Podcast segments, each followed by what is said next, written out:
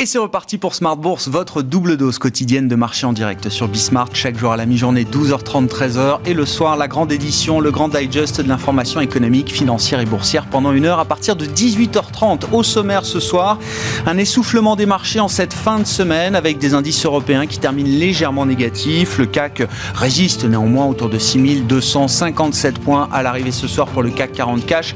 Vous aurez le résumé complet de cette séance en Europe, notamment avec Nicolas Pagnès depuis la salle de marché de Bourse Directe dans un instant. On notera que Wall Street également se, remet du petit coup de, faiblesse euh, d'hier après euh, les euh, projets fiscaux de Joe Biden dévoilés par la presse et les agences américaines. On avait déjà compris que Joe Biden envisageait de remonter la taxe, l'imposition des entreprises, bien sûr, pour financer en partie son plan d'infrastructure. On comprend que désormais, et ce sera un signal politique évidemment très attendu, Joe Biden n'hésitera pas à remonter également le taux marginal d'imposition pour les ménages les plus aisés, ainsi qu'un rééquilibrage de la fiscalité du travail et du capital, avec une taxe sur les plus-values en capital pour une partie euh, restreinte de la population américaine, hein, celle qui euh, euh, engrange plus d'un million de dollars de revenus par an, et eh bien la taxation des gains en capital sera quasiment doublée de 20 à 39,6%, selon les calculs qui sont avancés notamment par l'administration fiscale américaine. On parle d'une taxe qui viendrait frapper euh, moins de 1% de la population euh, américaine. Néanmoins, c'est un signal, c'est un signal politique euh, important et on, voit effectivement, après l'empilement des, plans, l'empilement de taxes qui commence à, être projeté également par l'administration américaine. On verra ce qu'en pensent nos invités de Planète Marché dans un instant. C'est le sujet qui sera à la une. Et puis dans le dernier quart d'heure de Smart Bourse, chaque vendredi soir, c'est la leçon de trading avec Bourse Direct. Et Christian Sanson sera avec nous ce soir pour évoquer les ordres de bourse. Comment acheter, vendre des actions C'est quand même une des premières questions qu'on se pose quand on, démarre l'investissement euh, en bourse. Et il y a différents types d'ordres de bourse que Christian nous détaillera. Donc à partir de 19h15 en plateau.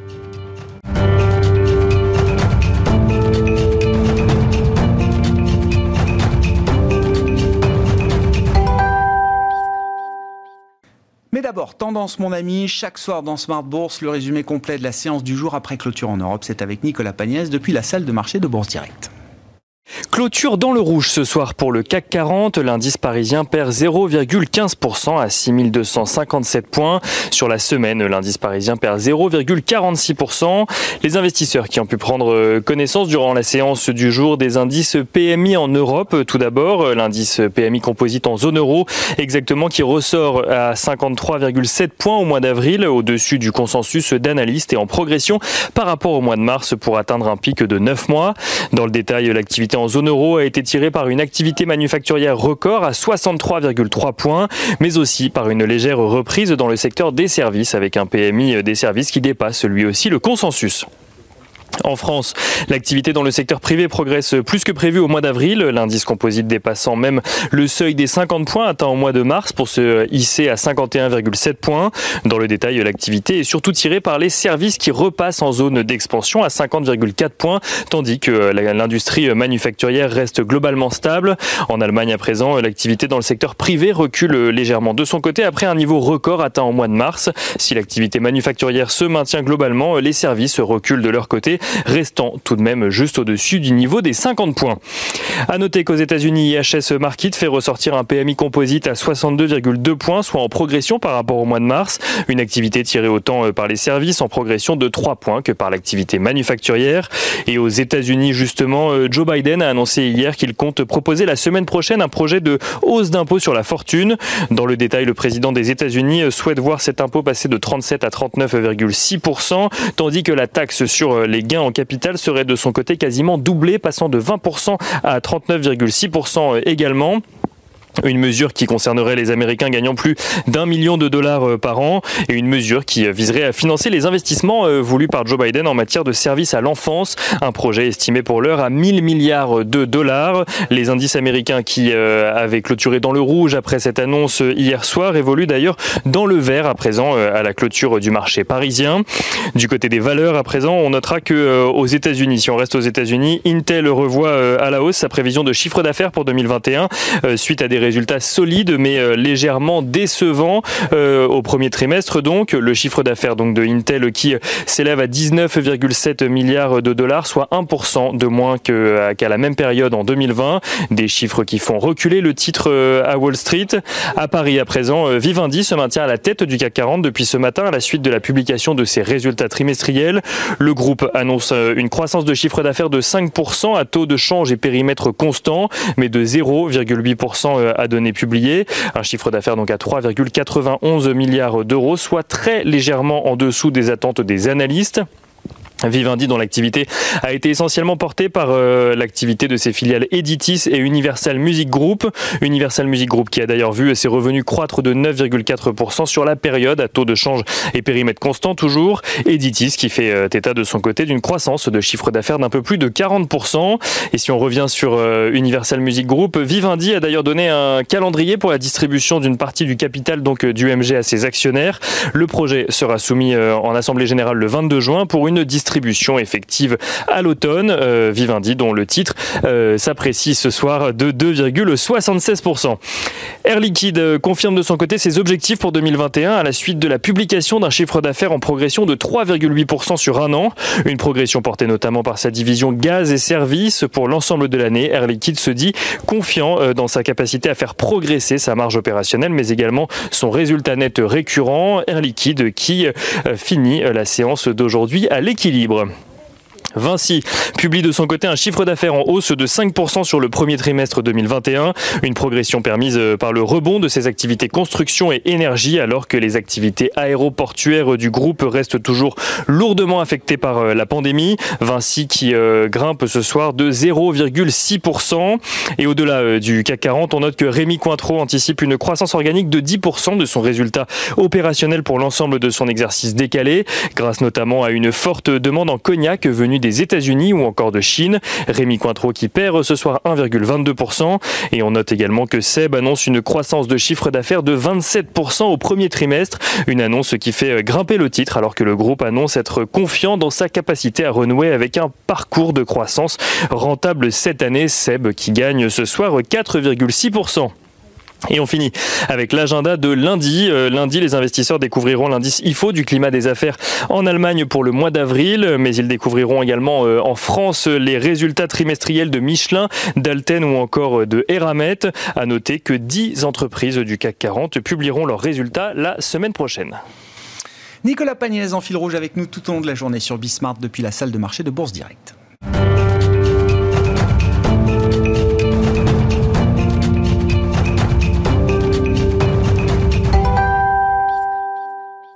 Trois invités avec nous chaque soir pour décrypter les mouvements de la planète marché. Christian Parizeau est avec nous ce soir, chef économiste d'Orel BGC. Bonsoir Christian. Bonsoir. Bienvenue. Sébastien Paris-Sorvitz nous accompagne également, stratégiste de la Banque Postale Asset Management. Bonsoir Sébastien. Bonsoir. Merci d'être avec nous. Merci à Benoît Vesco de nous accompagner également. Bonsoir Benoît. Bonsoir Grégoire. Directeur des investissements de Mescart Asset Management. Après Tarifman, c'était euh, Donald Trump.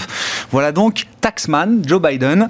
Euh, qui euh, avance ses pions sur le front de la fiscalité. Alors c'est le pendant évidemment de tous les plans de stimulus, de relance qui sont euh, annoncés en, un temps euh, record quand même depuis le, début du mandat de, Joe Biden. Benoît, on parle évidemment remontée du taux d'imposition des entreprises, on parle de taxation des plus fortunés avec notamment une remontée assez forte visiblement prévue ou en tout cas possible de la taxation des gains en capital pour une frange restreinte de la population, mais c'est quand même un, un signal fort. Comment vous regardez toutes ces annonces? Est-ce qu'on parle de, je sais pas, d'un nouveau euh, paradigme fiscal, euh, grande lutte fiscale devant nous euh, et quel type d'impact est-ce qu'on peut imaginer pour les marchés, pour les investisseurs, pour les entreprises? Oui, alors effectivement, à, court terme, on l'a vu sur l'annonce, ça n'a pas plu au marché. Il faut regarder, il y a deux, éléments. Hein. Il y a la taxation des ménages, elle, est, limitée en nombre de ménages. Euh, ça, c'est un premier point. Et on est dans une configuration où le taux d'épargne et les liquidités sont massives. Est-ce que ça va emporter la consommation des, ménages? Difficile d'y croire. Donc l'impact, il est assez limité et l'effet est plutôt politique. Ça, c'est le premier point. Du côté des entreprises, euh, effectivement, il y a une hausse du taux d'épargne. En fait, on n'annule pas complètement l'effet Trump. Hein, déjà, premier point. Hausse du taux d'imposition hein, pour les entreprises. Oui, bien sûr. On n'annule pas le. C'est vrai. On, revient, on était à 35 hein, euh, avant Trump. Oui, oui on n'est pas encore au niveau d'Obama. Donc c'est une mauvaise nouvelle pour les entreprises, c'est clair. Mais ce n'est pas non plus euh, une nouvelle qui remet en cause la rentabilité des entreprises. Hmm. Donc là encore, dans un, dans, un, dans un contexte où le plan de relance est massif, euh, aux États-Unis, on pourrait y revenir. Euh, je pense que c'est des effets, d'annonce très importants, politiques, mais qui ne remettent pas en cause la marche des entreprises et surtout les perspectives qui sont pour nous euh, très sympathiques sur les marchés actions.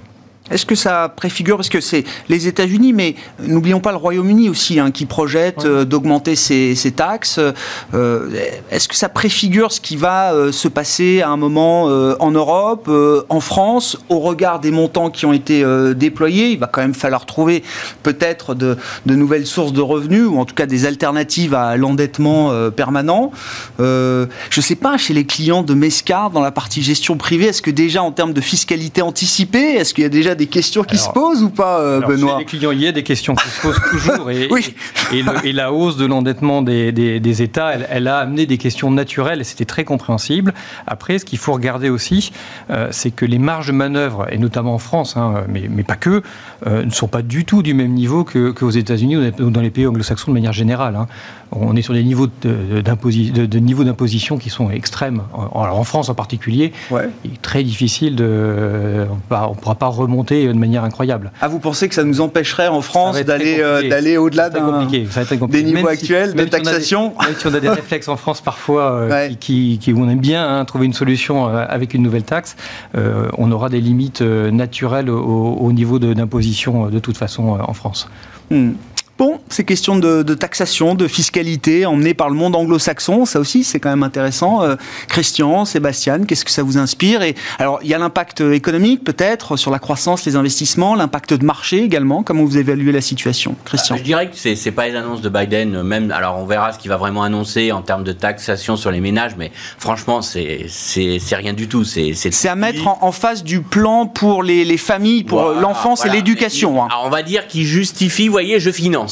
Mais sur le fond, ils financent rien du tout. C'est pas. Si c'était si simple de taxer les riches pour euh, financer tous les problèmes de déséquilibre, c'est pas si simple. Il n'y a pas assez de riches. C'est ça le mm. problème. Il nous faudrait beaucoup plus de riches à taxer. Hein. Bon, pour être honnête, les, ordres de grandeur ne, ne, correspondront pas. Mais on voit qu'il y a quand même un souci maintenant de, l'administration Biden, surtout après le premier plan qu'ils ont fait cette année, de justifier qu'on va pas creuser indéfiniment le déficit. Il y a quand même un, un aspect. Alors, est-ce pour rassurer le marché obligataire? Est-ce aussi pour rassurer sur la dynamique des, des finances publiques. En tout cas, il y a une volonté quand même d'essayer de plus ou moins euh, montrer qu'on va qu'on qu'on fait pas tout par du déficit. Ça, c'est un point important quand même, de rester euh, euh, suffisamment crédible aux yeux de ceux qui vous prêtent de l'argent pour aujourd'hui et pour demain. C'est important parce qu'on voyait le marché obligataire américain qui commençait à pas mal suragir. Il y a un petit élément qui trompe pas, c'est quand vous avez les émissions du Trésor américain et que le marché regarde de très près jusqu'à quel point c'est sursouscrit. Mmh. Toujours sursouscrit, hein, je vous rassure. Mmh. Mais quand on avait vu une fois, on avait vu ce taux baisser un petit peu, les taux longs étaient à très vite.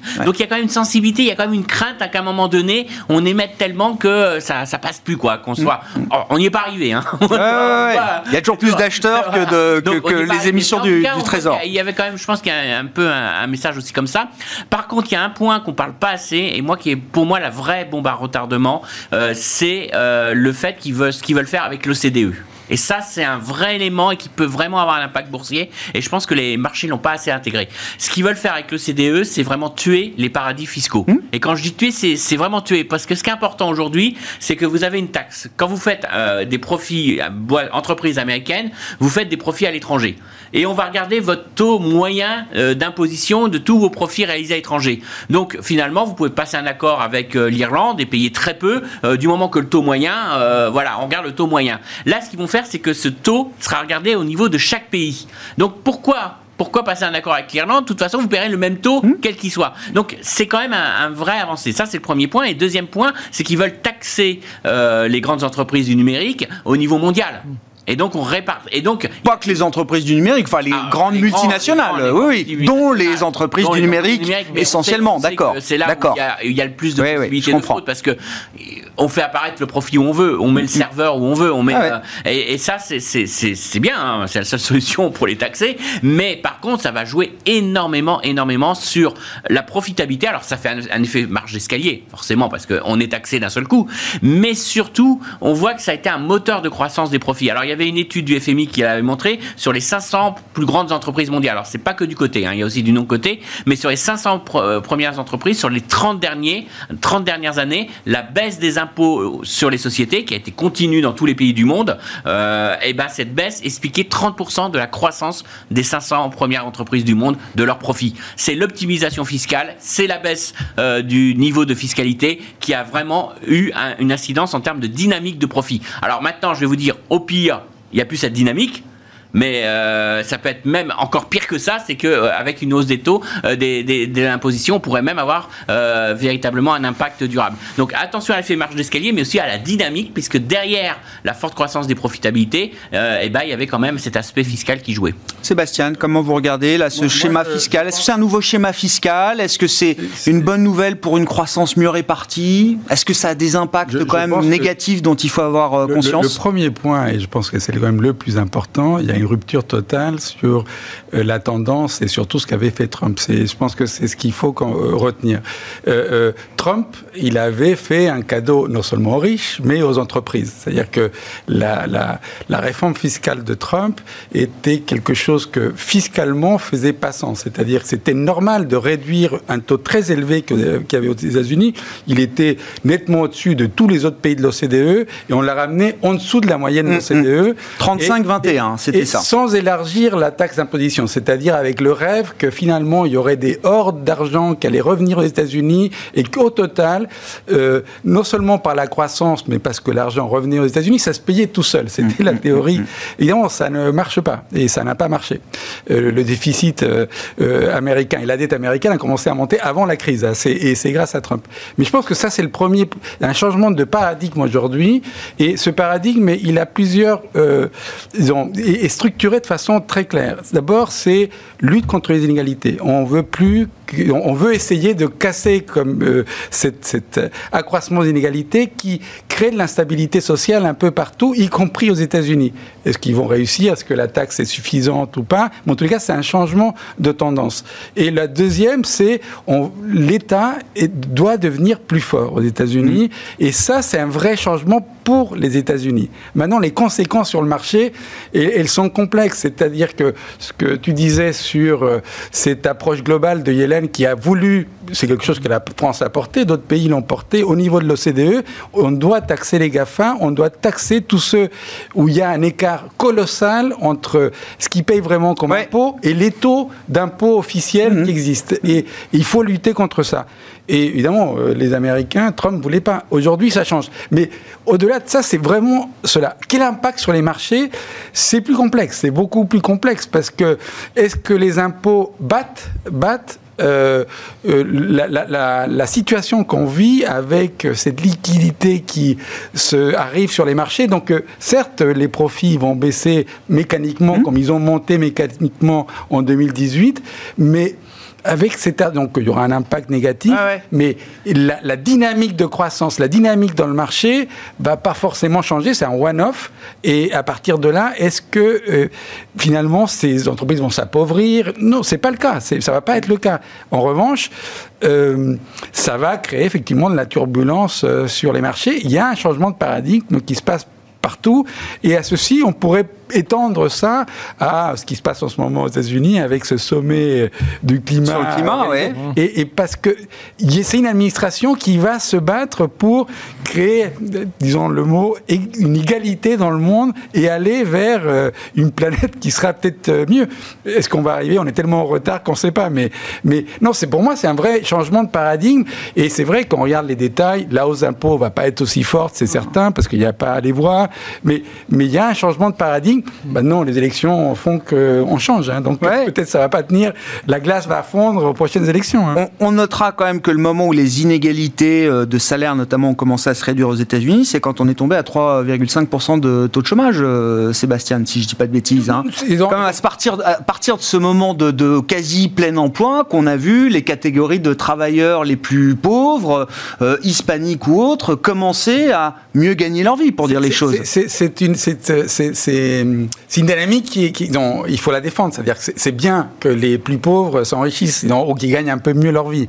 Euh, la distance à parcourir pour euh, essayer de combler le gap, elle était énorme. Et de fait, ça n'a pas duré longtemps. Et on aurait pu dire que peut-être à, 20 ans, si les choses étaient restées comme ça, on aurait attravé. Non, on a un problème d'inégalité qui sont creusées. Ce que tu disais sur euh, rien que l'inégalité devant l'impôt, euh, c'est insupportable, même pour une petite PME française qui paye l'impôt et de voir Apple qui paye moins, moins qu'elle. C'est pas possible. Et donc, on a un problème. Comment le gérer? On ne sait pas comment le gérer. Mais, mais, mais l'idée de, de, évidemment, on veut créer des emplois, on a des, entreprises compétitives, etc. Et, mais, mais on a un problème. Juste pour te dire, Christian. Euh, on va peut-être avoir une hausse des, des bas salaires euh, qu'on n'a jamais connus et tu sais, à cause de quoi non. À cause de deux éléments. D'une part, parce que Amazon, Walmart, ont beaucoup augmenté les salaires minimums. Et euh, les autres distributeurs, eh ben, ils sont obligés de suivre. Et la distribution est en train de voir le salaire horaire augmenter très fortement. Et deuxième chose, c'est parce qu'on a mieux indemnisé le chômage. Hmm. Et donc aujourd'hui, il faut faire revenir les gens au travail. Et donc il faut les, payer au moins au même niveau que la bonification des assurances chômage. Voilà. Et donc ah ça, ça va, être, ça va avoir plus d'effet à mon avis. Et donc pas besoin de salaire minimum alors. Pas besoin de salaire minimum. Pas besoin de remonter le salaire minimum. Ça va s'ajuster. Ça va s'ajuster. Je sais que ça c'est des très court terme. Parce que non, c'est très court terme. Parce, que, l'indemnisation chômage plus élevée, elle s'arrête maintenant. Septembre, septembre, je crois. Les bonifications s'arrêtent en septembre. C'est année, mais c'est pour dire que la réglementation, des fois, la réglementation, ça peut faire plus qu'un taux de chômage très bas ça met du temps. vous évoquiez, Benoît, effectivement, la différence de, niveau quand on parle de fiscalité entre ce qui se pratique aux États-Unis et ce qui se pratique en Europe. C'est alors c'est intéressant de voir Jeff Bezos d'ailleurs qui soutient euh, l'idée d'une taxation un peu euh, un peu plus élevée, notamment pour les patrimoines les plus euh, les plus fortunés. Et puis c'était Warren Buffett qui expliquait toujours que pour lui c'était inconcevable. Il payait en proportion moins d'impôts que sa femme de ménage ou que sa secrétaire aux États-Unis. vous avez raison. Alors la lutte, la lutte contre l'inégalité, elle est, elle est nécessaire parce qu'on voit bien les tensions sociales qui existent. Et, il faut absolument pour les gouvernements trouver des solutions. Mm. Alors, elle ne peut pas passer par l'appauvrissement des plus riches. Elle est sympathique politiquement, elle est facile à faire passer tout de suite. Ça coûte pas grand-chose. Voilà, c'est une première, c'est un premier message. Comme le disait Christian, euh, il y a des sujets sur les salaires minimaux. Et le, vrai sujet fondamental, c'est comment euh, permettre aux plus pauvres d'accéder à plus de richesses. Il est compliqué celui-là, il est structurel et il prend du temps. Donc on passe d'abord par des annonces politiques, elles sont sympathiques et, tant mieux parce que ça montre une prise de conscience que ces sujets sociaux, si on ne les prend pas dès maintenant, euh, bah, les gouvernements vont en pâtir et puis les pays vont en pâtir. Hein. On a déjà vu par le passé très récent euh, ces, thématiques-là et, elles vont prendre de l'ampleur. Hein. On a la thématique environnementale, mais la thématique sociale, elle va prendre de l'ampleur. Bah, euh, il, y a une, difficulté structurelle que les gouvernements, sur lesquelles les gouvernements ont, du mal pour le moment, calent encore, hein. et même, même les États-Unis qui sont pourtant, de ce côté-là, ont probablement le plus d'outils pour, pour les résoudre. on voit bien que ça cale un peu et qu'à court terme, il faut trouver des effets d'annonce et, on, et, on, les trouve, bon, tant mieux. on, fait, on, fait, on, montre qu'on est sensible à ce sujet-là, mais il va falloir aller plus loin. C'est un peu la même idée de. Alors, euh, parlons quand même un, peu du climat, quand même, parce que c'est la grande réconciliation euh, climatique, là, avec le retour des États-Unis à la table des négociations, des engagements qui sont évidemment euh, considérablement durcis, hein, 50% de réduction de, des gaz à effet de serre horizon 2030 pour les États-Unis par rapport au niveau 2005, c'est ce qui a été annoncé par l'administration Biden hier, et, j'en passe. les stylos chauffent, les engagements se, multiplient, chacun cherche à être mieux disant, neutre carbone horizon 2030 2050. Euh, il faut passer par cette phase. Déjà, que vous inspirent les objectifs politiques là qui sont affichés, euh, Benoît? Et en tant qu'investisseur, qu'est-ce que vous dites? Vous vous dites c'est euh, c'est un boulevard pour l'investisseur et pour l'investissement sur un cycle, une décennie peut-être plus. C'est un risque peut-être de marché aussi dans le sens risque de bulle peut-être, de bulle verte, de bulle écologique, je ne sais pas comment il faudrait l'appeler.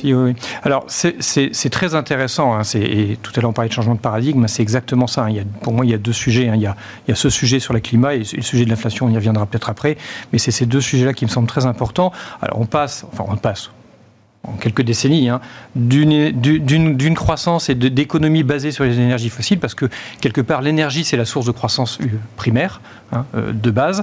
Euh, on passe d'une croissance basée sur des énergies fossiles à essayer de passer sur des énergies renouvelables. C'est très positif, c'est très cohérent il va falloir 10, 20, 30 ans pour y arriver. il va falloir des investissements colossaux et des innovations technologiques.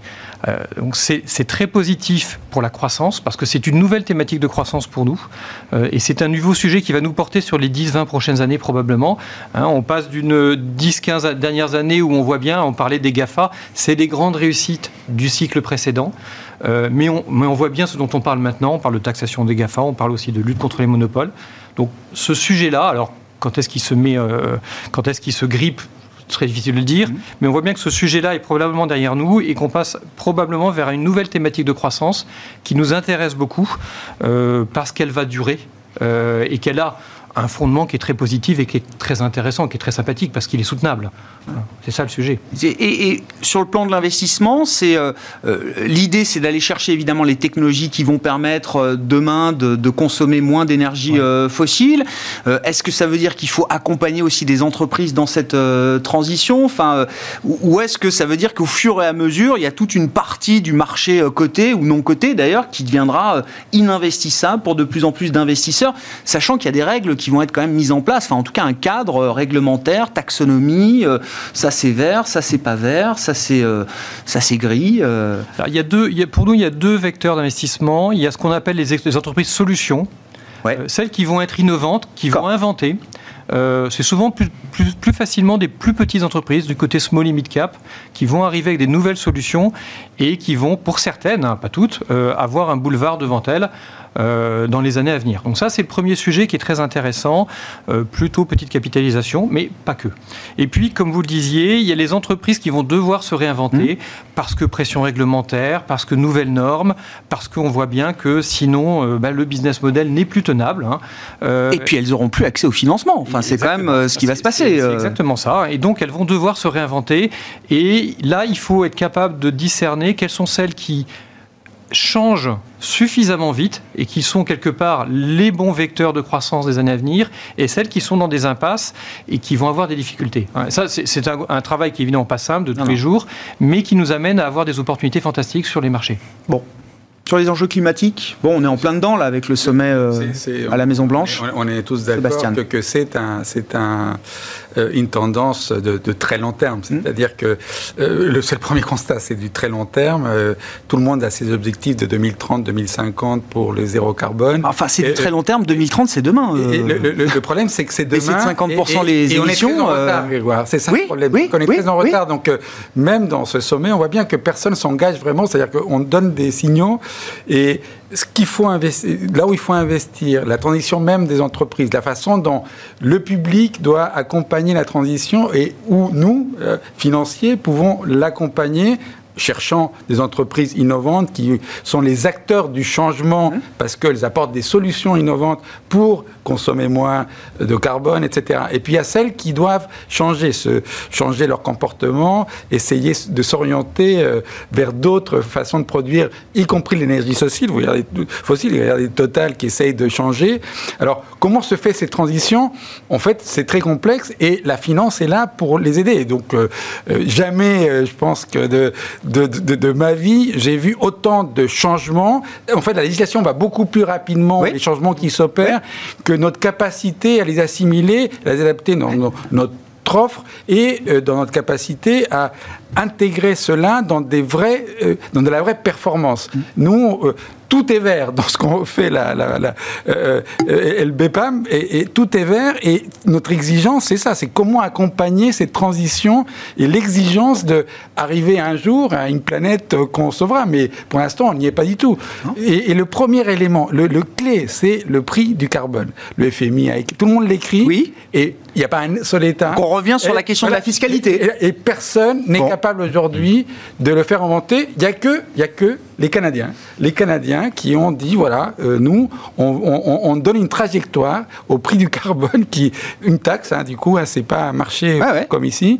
Et, euh, mais c'est les seuls qui l'ont fait. Et les Américains, c'est compliqué. Quand vous avez euh, le pétrole de, de schiste, c'est très compliqué, mais on a besoin des Américains et on a besoin surtout des Chinois.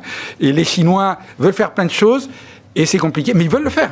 Quelle réalité économique il y a euh, derrière des centrales à charbon. Christian, mais je, donne aussi, oui, c'est vrai. Non, mais elles font du problème. Juste les États-Unis, 2005-2019, ils ont baissé de 13% leurs émissions de gaz à effet de serre. Et donc là, on parle de baisser de 50% au moins horizon 2030 par rapport au niveau de 2005. Pour voilà, pour donner un, euh, montrer combien on n'est pas dans les clous euh, jusqu'à aujourd'hui. Oui, mais il y a un élément qu'il faut prendre en compte, c'est que c'est euh, qu'on le. Alors, je sais que tout le monde va dire c'est de la croissance, c'est de la croissance en plus, mais en réalité, c'est avant tout un coût, parce que vous avez, vous devez déclasser une partie du capital, c'est-à-dire que votre capital qui, produisait, euh, qui polluait, faut du jour au lendemain vous dites, bah, je le mets au rebut. Donc c'est pas, c'est pas neutre dans, une entreprise. Faut vous investissiez. Alors vous allez me dire c'est super, c'est de la croissance, mais je vous rappelle qu'on sort quand même d'une crise Covid avec un endettement supplémentaire. On a mis un boulet supplémentaire aux entreprises d'endettement. Alors pas, je sais, il y a des différences entre les grands les petites, les secteurs. Mais globalement, au niveau macroéconomique, ça s'est quand même traduit par un endettement supplémentaire des, des, entreprises. Donc vous elles ont du cash en face, hein, quand même. Elle ont du cash, mais encore une fois, les grandes entreprises, attention, hein, on parle, on parle vraiment là globalement.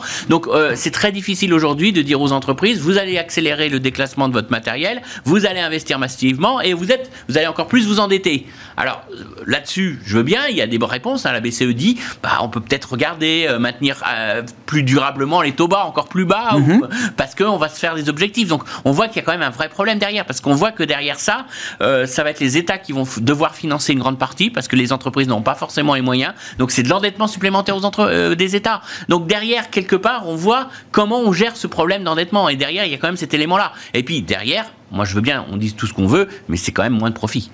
Après, vous, prenez ce que vous voulez. Euh, c'est moins de profit pour les entreprises. C'est aujourd'hui de mettre un objet. Euh, jusqu'à maintenant, une entreprise, c'était simple, c'était maximiser son profit. Hmm. Voilà. Aujourd'hui, on leur dit, c'est maximiser votre profit, mais on vous met une contrainte. Sous contrainte. Euh, sous, contrainte. De ci, sous contrainte de ça eh ben, vous faites n'importe quel modèle d'optimisation, plus vous mettez de contraintes, vous n'êtes pas au même optimum. Mm. Donc, il y a forcément un impact sur la profitabilité. Après, on peut l'accepter. Hein. Je dis pas que les investisseurs peuvent l'accepter, mais le côté où c'est gagnant-gagnant, forte croissance dans le vert, profit des entreprises qui vont bien et tout va bien, c'est le meilleur des mondes, il y aura un coût. Bon, et je pense les investisseurs demandent toujours 10-15% de retour sur equity. Hein. ça, ça n'a pas changé, euh, j'ai l'impression. Hein. Je pense qu'il y aura des réveils qui seront durs là-dessus parce qu'il y a un coût économique, il y a un coût euh, pour les ménages, il y a un coût pour les entreprises. Et pour l'instant, je pense qu'on trompe un peu tout le monde en disant il suffit de mettre des super euh, chiffres, des objectifs, et puis quand on va commencer à voir les coûts, quand on va voir commencer à voir qu'il y a des gens qui perdent du travail à cet endroit et qu'il faut recycler, qu'il faut former, que c'est un coût et qu'il faut les refaire travailler dans d'autres secteurs,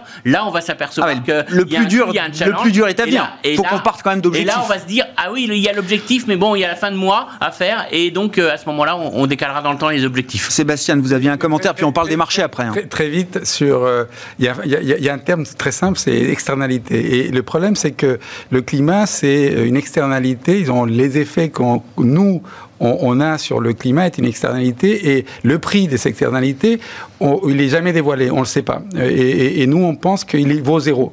Et donc, euh, euh, c'est Carnet, c'est le, un, Marc Carnet, central, bien sûr. qui est celui qui a même écrit un bouquin récemment.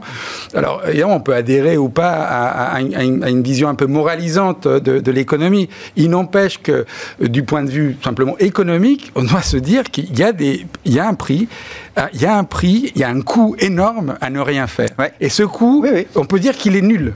Et, où on peut dire non, les gens vont valoriser ce prix. Et comme tu disais, eh peut-être les profits financiers, c'est-à-dire que c'est pour ça qu'on parle d'analyse extra-financière, l'extra-financier est partout, mais par extra-financier, on ne veut pas dire moins de profit, on veut dire un profit global, comment il va se partager, à ne pas subir un coût colossal. Et c'est comme ça qu'il faut apprendre les choses. Est-ce que le marché est prêt, comme disait euh, Christian, à euh, à partager un profit qu'on ne voit pas et, voir des vrais profits baisser. C'est vraiment, c'est vrai que c'est pas simple. Ce n'est pas quelque chose qui va être facile à traiter, mais c'est comme ça qu'il faut voir les choses. Hmm. Surtout que les efforts seront à long terme. C'est ça le, le gros problème. Et qu'on n'en verra pas sans doute nous, les, les fruits. Mais bien sûr, mais bien sûr. Parce que moi, je ce que dit Marc Carnès. Aujourd'hui, à moins bien vivre pour ma génération future. Alors tout le monde va dire oui pour ses enfants, mais quand on va arriver en fin de mois, on verra ça sur la feuille de paye. Là, ça sera peut-être un, discours différent. Euh, parlons quand même un peu des marchés euh, et des marchés du moment euh, avant de, de, regarder le long terme. Benoît, Benoît Vesco, là depuis le début du mois d'avril, on a le sentiment d'un changement de dynamique. Enfin, toutes les tendances assez fortes, marquées qu'on observait depuis six mois, depuis l'arrivée des vaccins, c'est-à-dire le trade cyclique, la value, l'Europe qui surperforme, les small caps aussi qui qui reprennent le leadership par rapport au large cap, les taux qui remontent un peu en fonction des zones dans lesquelles on, on se trouve. Tout ça semble être au minima mis en pause, voire peut-être en train de se, renverser. Comment vous regardez cette situation Ou de se rééquilibrer en tout cas. Euh, on a eu, on a eu ce fantastique mouvement hein, qui est pas, qui évidemment qui est pas euh, on peut pas l'extrapoler. Hein, euh, quand on a depuis le début de l'année des indices à, deux chiffres pour la plupart des indices, c'est très sympathique et c'est tant mieux. Mais c'est bien cet effet de réaction euh, face à toutes ces annonces qu'on a eues euh, après crise et, qui ont poussé tous les marchés, notamment dès, dès l'annonce de ces vaccins, hein, qui ont permis de renormaliser le marché puisqu'on avait des thématiques pendant crise très, très marquée et que toutes les, tous les secteurs qui étaient un peu perdants pendant cette crise ont pu rattraper enfin. Et donc ça, c'est plutôt, c'était plutôt une bonne nouvelle. On sait que c'est pas extrapolable. Euh, on attendait un peu un moment de pause. Peut-être qu'on peut-être qu'on y arrive. Euh, et ce serait plutôt sain pour les marchés de, de respirer un peu, de souffler un peu et de se, et de se réorganiser pour avoir probablement, selon nous, euh, un, portefeuille plus équilibré et des, marchés plus équilibrés sur leur moteur. Hein, euh, le, le, constat simple, hein, c'est qu'au fur et à mesure que l'économie se réouvre, euh, ben vous avez beaucoup plus de beaucoup plus d'homogénéité dans les dans les gagnants. Hein, tout à l'heure, on parlait des, des, annonces de PMI manufacturier services. On voit bien, il y, a, y, a, un rattrapage côté manufacturier et puis un côté service qui cale un peu. Bon ben voilà, il faut qu'on rééquilibre tout ça, et ce qui va permettre au marché de retrouver un nouveau cycle, de, un, nouveau, un nouveau rythme de croissance qui sera plus faible. Hein. C'est probablement pas, euh, c'est probablement pas 10-12% par, par, euh, par trimestre ou, sur 4 mois, hein, malheureusement. Euh, mais mais, c'est quand même de la croissance et c'est quand même des hausses de, des, marchés haussiers parce que parce qu'on fait face à des plans de relance, des soutiens monétaires euh, d'une ampleur inédite qu'on n'a jamais vue euh, et qui vont quand même pousser encore les marchés. Hein. Et c'est ce sujet-là qu'on doit avoir. Donc c'est quand même une nouvelle phase qui commence. Oui, c'est plus. On reste dans quelque chose dossier. Euh, vous êtes constructif, moyen terme, comme on dit, mais c'est quand même une nouvelle, comme vous dites, une réorganisation un peu du marché. Oui, c'est en fait c'est on va anticiper ce retour à la normale qu'on attend tous avec impatience, qui va se matérialiser. Alors malheureusement en Europe un peu un peu après les autres les autres grandes économies, mais mais qui doit se matérialiser qui va se matérialiser aussi sur les marchés par des, par des, portefeuilles plus équilibrés, des thématiques plus équilibrées. Hein. Mais on voit bien, on voit bien ce qui s'est passé en Chine, euh, qui était un peu en avance mmh. sur, ce, sur cette crise sanitaire, avec des marchés qui ont très vite monté, qui ont retracé euh, rapidement euh, à court terme, qui vont se caler. Alors attention, les plans de relance chinois sont peut-être un, peu moins ambitieux. on voit ah bien. il y a le plan américain pour la Chine. On a, voilà, on a, on a le plan américain qui, pour, pour, le monde entier en fait. Oui, c'est ça. C'est la bonne nouvelle. On a le plan américain qui va nous soutenir. On a, on a le plan européen qui, qui va quand même se mettre en place à un moment donné, un plan européen. Euh, et donc, on a, on a quand même ces, ces, moteurs de relance qui sont fantastiques, mais qui vont être plus équilibrés maintenant, et tant mieux. Hein. c'est une bonne chose. Il y, a, premièrement, on réagit, et puis maintenant, on construit quelque chose de plus sain et de plus équilibré, et, et d'une économie euh, qui fonctionne enfin à nouveau. Et, ça veut dire, juste pour être un peu concret sur les, thématiques là, qui vont être, euh, selon vous, euh, peut-être plus, euh, plus mises en avant par les investisseurs, c'est c'est quoi? C'est toujours dans l'idée de la réouverture? C'est des thématiques autour des services, loisirs, hôtellerie, enfin les secteurs un peu emblématiques? Oui, de, croissance, on va retrouver un peu de croissance, mais il ne faudra pas négliger les cycliques, hein, parce que voilà, on, est, hmm. on, est, dans une phase de relance économique, hein, donc voilà, il faut, il faut, il faut, il faut voir que ces, ces secteurs-là vont en bénéficier. Donc on a quelque chose de de beaucoup plus sain à notre sens euh, et qui est moins tranché. C'était très tranché pendant la crise, c'était très tranché juste, juste après l'annonce des vaccins. Et voilà. Et maintenant, on revient dans une économie, dans un retour à la normale, euh, et, c'est une bonne chose. Bon, Commentaire de marché euh, du moment, euh, Sébastien? Comme, on disait, la progression a été très rapide. Beaucoup d'indices étaient surachetés et ça y est, ça souffle. Euh, mais, enfin, ça souffle. Si, ça, a un peu soufflé. Le problème, c'est que c'est le nouveau souffle. Hein, ah on a inventé le nouveau souffle. c'est une chose très rapide et ça corrige très vite parce que la liquidité. Une, journée, une journée de baisse, c'est déjà une respiration encore. des heures. quelques heures de baisse, c'est une respiration. il n'empêche que c'est vrai qu'il faut souligner les dynamiques. Et je pense que le marché a bien fait le travail tout à coup de se rendre compte que finalement on sortait de cette crise et que les vaccins allaient nous aider. Et on a eu le retour de la value qui a été très fort et les bancaires ont explosé, ils ont en tous les cas remonté. L'écart de valo est, énorme encore euh, avec euh, les, les, valeurs de croissance, mais je pense que c'est vrai qu'aujourd'hui il va falloir se diversifier davantage et pas avoir une monothématique qui va être celle qui est gagnante. Et il faut euh, d'aller aller sur tout ce qui va être lié à cette nouvelle économie verte, c'est celles qui vont être les moteurs de ceci, euh, mais aussi euh, les futurs GAFAM quoi. Enfin, je sais pas si, sais si, c'est des GAFAM parce si ça donnera naissance à d'autres GAFAM. On, les, on les veut différentes parce qu'on veut les pas. On, ah, on les veut pas aussi gros. On les veut pas aussi monopolistiques. qui, optimisent, etc. Mais mais on voit bien que là il y a un vrai un vrai un, pas un boulevard parce que c'est toujours difficile de choisir les bonnes entreprises. Faut les trouver. Mais, hein. mais, mais c'est ça qu'il faut jouer avec toujours de la value qui va revenir. Les taux vont continuer à monter doucement, pas beaucoup peut-être, mais... D'accord, donc le petit retracement qu'on a vu sur les taux, c'est juste une pause, le, mouvement est encore à, à compléter. Et heureusement, heureusement je pense, et heureusement. Maintenant, est-ce qu'on peut aller très haut avec ces politiques monétaires qui tiennent les taux réels? Peut-être pas, mais ils vont monter et ça va aider les banques, etc. Mais il faut être plus diversifié, ça, ça va chahuter un peu plus, c'est sûr, c'est sûr. Hmm. Christian, un commentaire de marché, puis un petit mot des résultats, il nous reste quelques minutes. Je vais hein. prendre juste un exemple, justement, je vais faire un peu les deux. Je vais prendre un exemple avec le secteur bancaire. C'est très intéressant. Alors c'est plus le secteur bancaire américain, mais euh, c'est problématique assez proche en Europe. Euh, on a eu une première phase où on a vendu les bancaires, crainte de chute de l'activité, les ménages américains allaient se retrouver au chômage, ils n'avaient pas payé euh, leur, leur crédit. Les bancaires qui nous annoncent des provisionnements énormes pour risque crédit, leur modèle en plus explosé avec le taux de chômage. Phase 2, bah, on réouvre l'économie on a rejoué les bancaires. On s'est dit, on réouvre l'économie, euh, on va avoir une reprise économique. En plus, il y a eu plein de mesures des États qui ont été là, qui ont fait que les ménages ont continué de payer leurs dettes parce qu'ils ont eu quand même les plans Biden. Oui, il y a eu des moratoires aussi sur les loyers ou autres. Il y a, oui, des défauts qu'on a anticipés. Et donc, on a eu là les résultats. Et on s'aperçoit qu'en effet, les bancaires ont repris leurs provisions. Tout l'argent qu'ils avaient mis de côté, ils ont dit, bah, je les remets dans mes résultats de ce trimestre-ci. J'ai eu en plus, j'ai profité de la bonne orientation des marchés, donc j'ai explosé toutes les activités de marché. Bon, d'accord, ok. Donc on a rejoué finalement ces valeurs euh, bancaires au bon moment. On a vu que le marché a rejoué ça. Et on voit qu'il publie ces super résultats et le marché réagit pas. Hmm. Enfin, vous avez vu, les, résultats étaient ouais, pas fait exploser. non, non, euh, non, non Des fois, deux fois supérieurs aux attentes. Hein. Il y avait vraiment une brève. Il y avait des surprises. Pourquoi? Bah, Quand on regarde après dans le détail, on s'aperçoit que la marge d'intérêt, elle, elle est flat, voire en baisse encore. Hmm. Pourquoi? Bah, Parce qu'on est dans un environnement, alors peut-être à tort, mais on, on voit que les taux remontent pas. On voit qu'on est dans une courbe des taux qui bouge pas. On a une Fed qui nous dit toujours je suis pas pressé de remonter les taux, je vais injecter des liquidités. Donc ce qui fait la marge des, entreprises. Et en plus, on a des ménages qui sont riches et qui ont l'idée de se désendetter. Alors ils veulent même plus faire de crédit. Alors en plus, ils font pas de crédit. Les taux sont bas. Il n'y a pas de marge. Est-ce que vous achetez les bancaires dans les six prochains mois? Maintenant qu'ils ont repris leurs provisions, hein, maintenant que tout est joué, vous pouvez me dire ah oui mais l'économie c'est super aux États-Unis, mais si je reste dans un environnement de taux bas, j'ai les ménages qui ont été tellement épargnés, qui vont dépenser leur cash, ok, mais je vais pas sur les bancaires.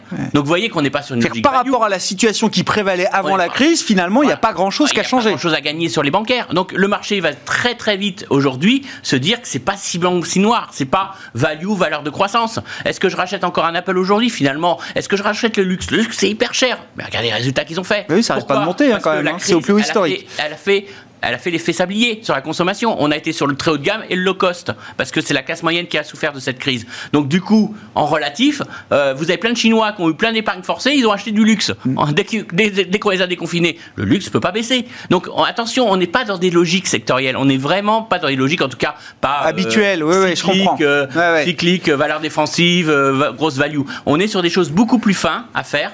Et, et le marché aujourd'hui, il a joué jusqu'à présent, à mon avis, il jouait la réouverture de l'économie Mais ça, c'est acté, c'est bon, c'est fait. Alors peut-être à tort, peut-être trop vite, peu importe. Mais on va dire même l'Europe, d'ici trois. Donc maintenant, c'est la nouvelle normalité. On va chercher à jouer une, La marge, la marge ah la marge du rebond technique est fait. Maintenant, on s'intéresse à l'après. Et l'après qu'on commence à se poser, c'est quel est le rythme de croissance de l'économie américaine, européenne, une fois qu'on intègre les plans de relance, leur mise en place et la vraie dynamique de l'économie derrière ça, avec les entreprises qui réouvriront, celles qui réouvriront pas, celles qui licencieront, celles qui licencieront pas. Et c'est là qu'est la vraie interrogation. C'est pas pour c'est pas pour rien qu'aujourd'hui le marché a une peur, c'est cet été. Mm, mm. C'est pas maintenant.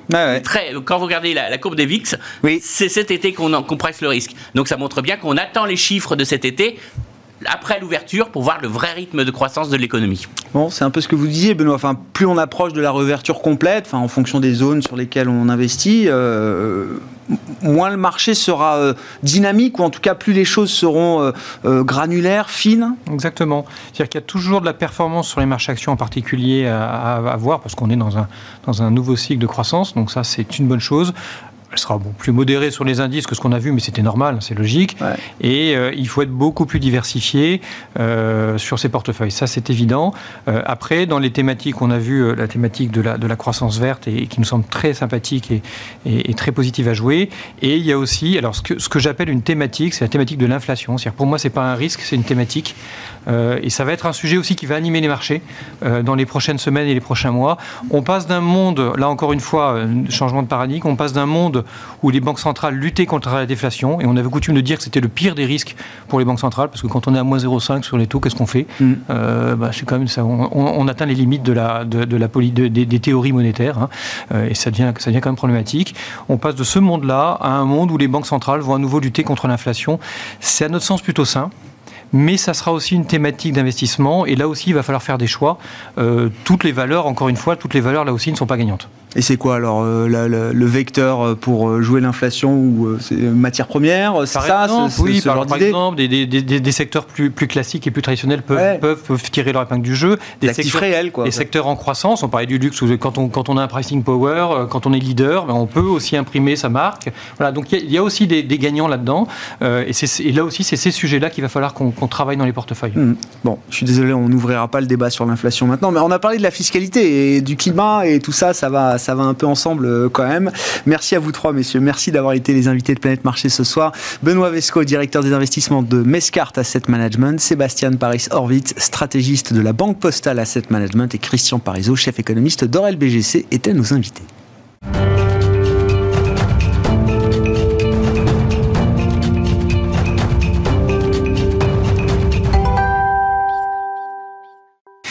Le dernier quart d'heure de Smart Bourse, chaque vendredi soir, c'est la leçon de trading avec Bourse Direct et Christian Sanson qui est avec nous dans ce euh, studio, responsable des formations chez Bourse Direct. Bonsoir Christian. Bonsoir. Merci d'être là. Bon, euh, on commence, je commence en bourse, je veux acheter, vendre des actions et euh, tout ça paraît très très simple. Mmh. Et sauf que quand on rentre dans la pratique, évidemment, on s'aperçoit qu'il faut passer des ordres sur les marchés, qu'il y a différents types d'ordres et c'est donc le sujet de cette leçon de, de trading. Voilà les différents types d'ordres et comment est-ce qu'on passe des ordres tout simplement sur euh, les plateformes de, courtage Alors, de toute façon, il faut savoir qu'à chaque ordre correspond une stratégie. Donc, c'est pour ça qu'il est très important de les comprendre.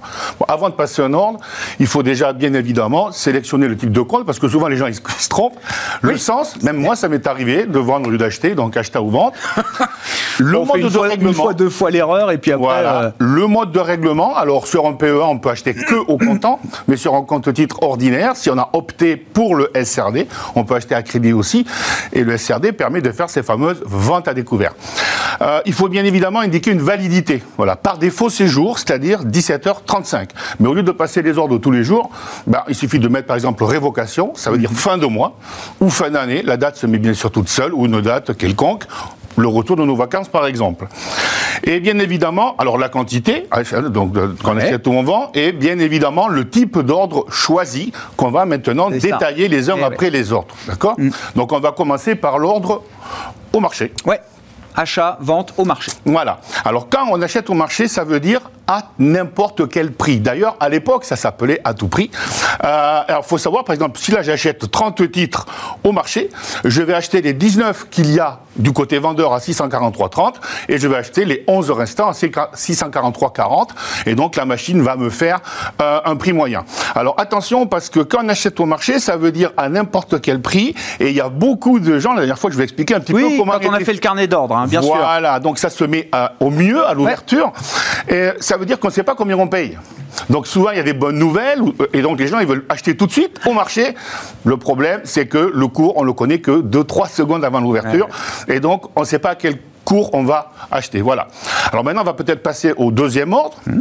Donc, il s'appelle à la meilleure limite.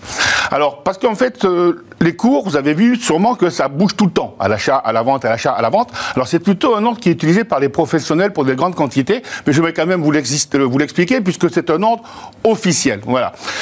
À la meilleure limite, ça veut dire que quand on achète à la meilleure limite, en fait, on va se caler sur la meilleure offre. D'accord? Alors, quand on achète au marché, on va tout acheter jusqu'à ce que notre quantité totale soit exécutée. Et quand on vend à la meilleure limite, l'ordre, il va partir sur la meilleure demande. Donc là, par contre, si admettons, 50 titres à la meilleure limite, je vais manger les 30 titres qu'il y a à la vente à 643, mais par contre, je vais rester du côté acheteur pour les 20 suivantes, les 20 que je n'ai pas achetés. Donc en fait, le risque de la meilleure limite, c'est de ne pas faire la, tota- la quantité Pas être servi au total. Oui, en oui, c'est ça. totalité. Voilà. Pas Mais être par servi en contre- totalité. Voilà. Par contre, pour éviter ce qu'on appelle Mais vous êtes sûr de votre prix. Oui, oui, c'est ça. voilà, on, on se cale sur la meilleure demande ou la meilleure offre, et puis voilà, il n'y a, pas de souci. Ouais. Donc maintenant, on va pouvoir peut-être passer. Et donc là, oui, non, mais si, quand même, c'est important. Ça. Vous, vous, vous êtes le, le risque que vous prenez à la meilleure ligne, c'est de ne pas être exécuté sur le, totalité. nombre de la quantité Voilà, que, que, voilà. vous, cher- que vous cherchez. D'accord. Alors, le plus simple, c'est celui-là, et c'est ce que nous, on conseille un peu à tous les investisseurs. Ouais. Quand on veut acheter, on sait à combien on veut acheter, ou à combien on veut vendre. Donc, dans ces cas-là... Si on a une stratégie, qu'on connaît la société, qu'on a déjà réfléchi, qu'on suit le titre depuis longtemps, Voilà. on, on a une idée de prix en tête. Voilà, ben, j'ai pris un exemple. Alors il y a une petite euh, coquille, c'est pas grave, j'ai marqué 600 euros, j'ai mis 610 dans le cours limité, mais c'est juste pour vous expliquer le principe. Quand on achète un cours limité, c'est toujours en dessous des cours actuels, et quand bien sûr on vend un cours limité, c'est au-dessus du cours actuel. Un investisseur souhaite acheter sur son PEA 20 actions Kering. Vous voyez qu'elle cote 643,60 à 643,90, ça c'est la, la fourchette bid et ask.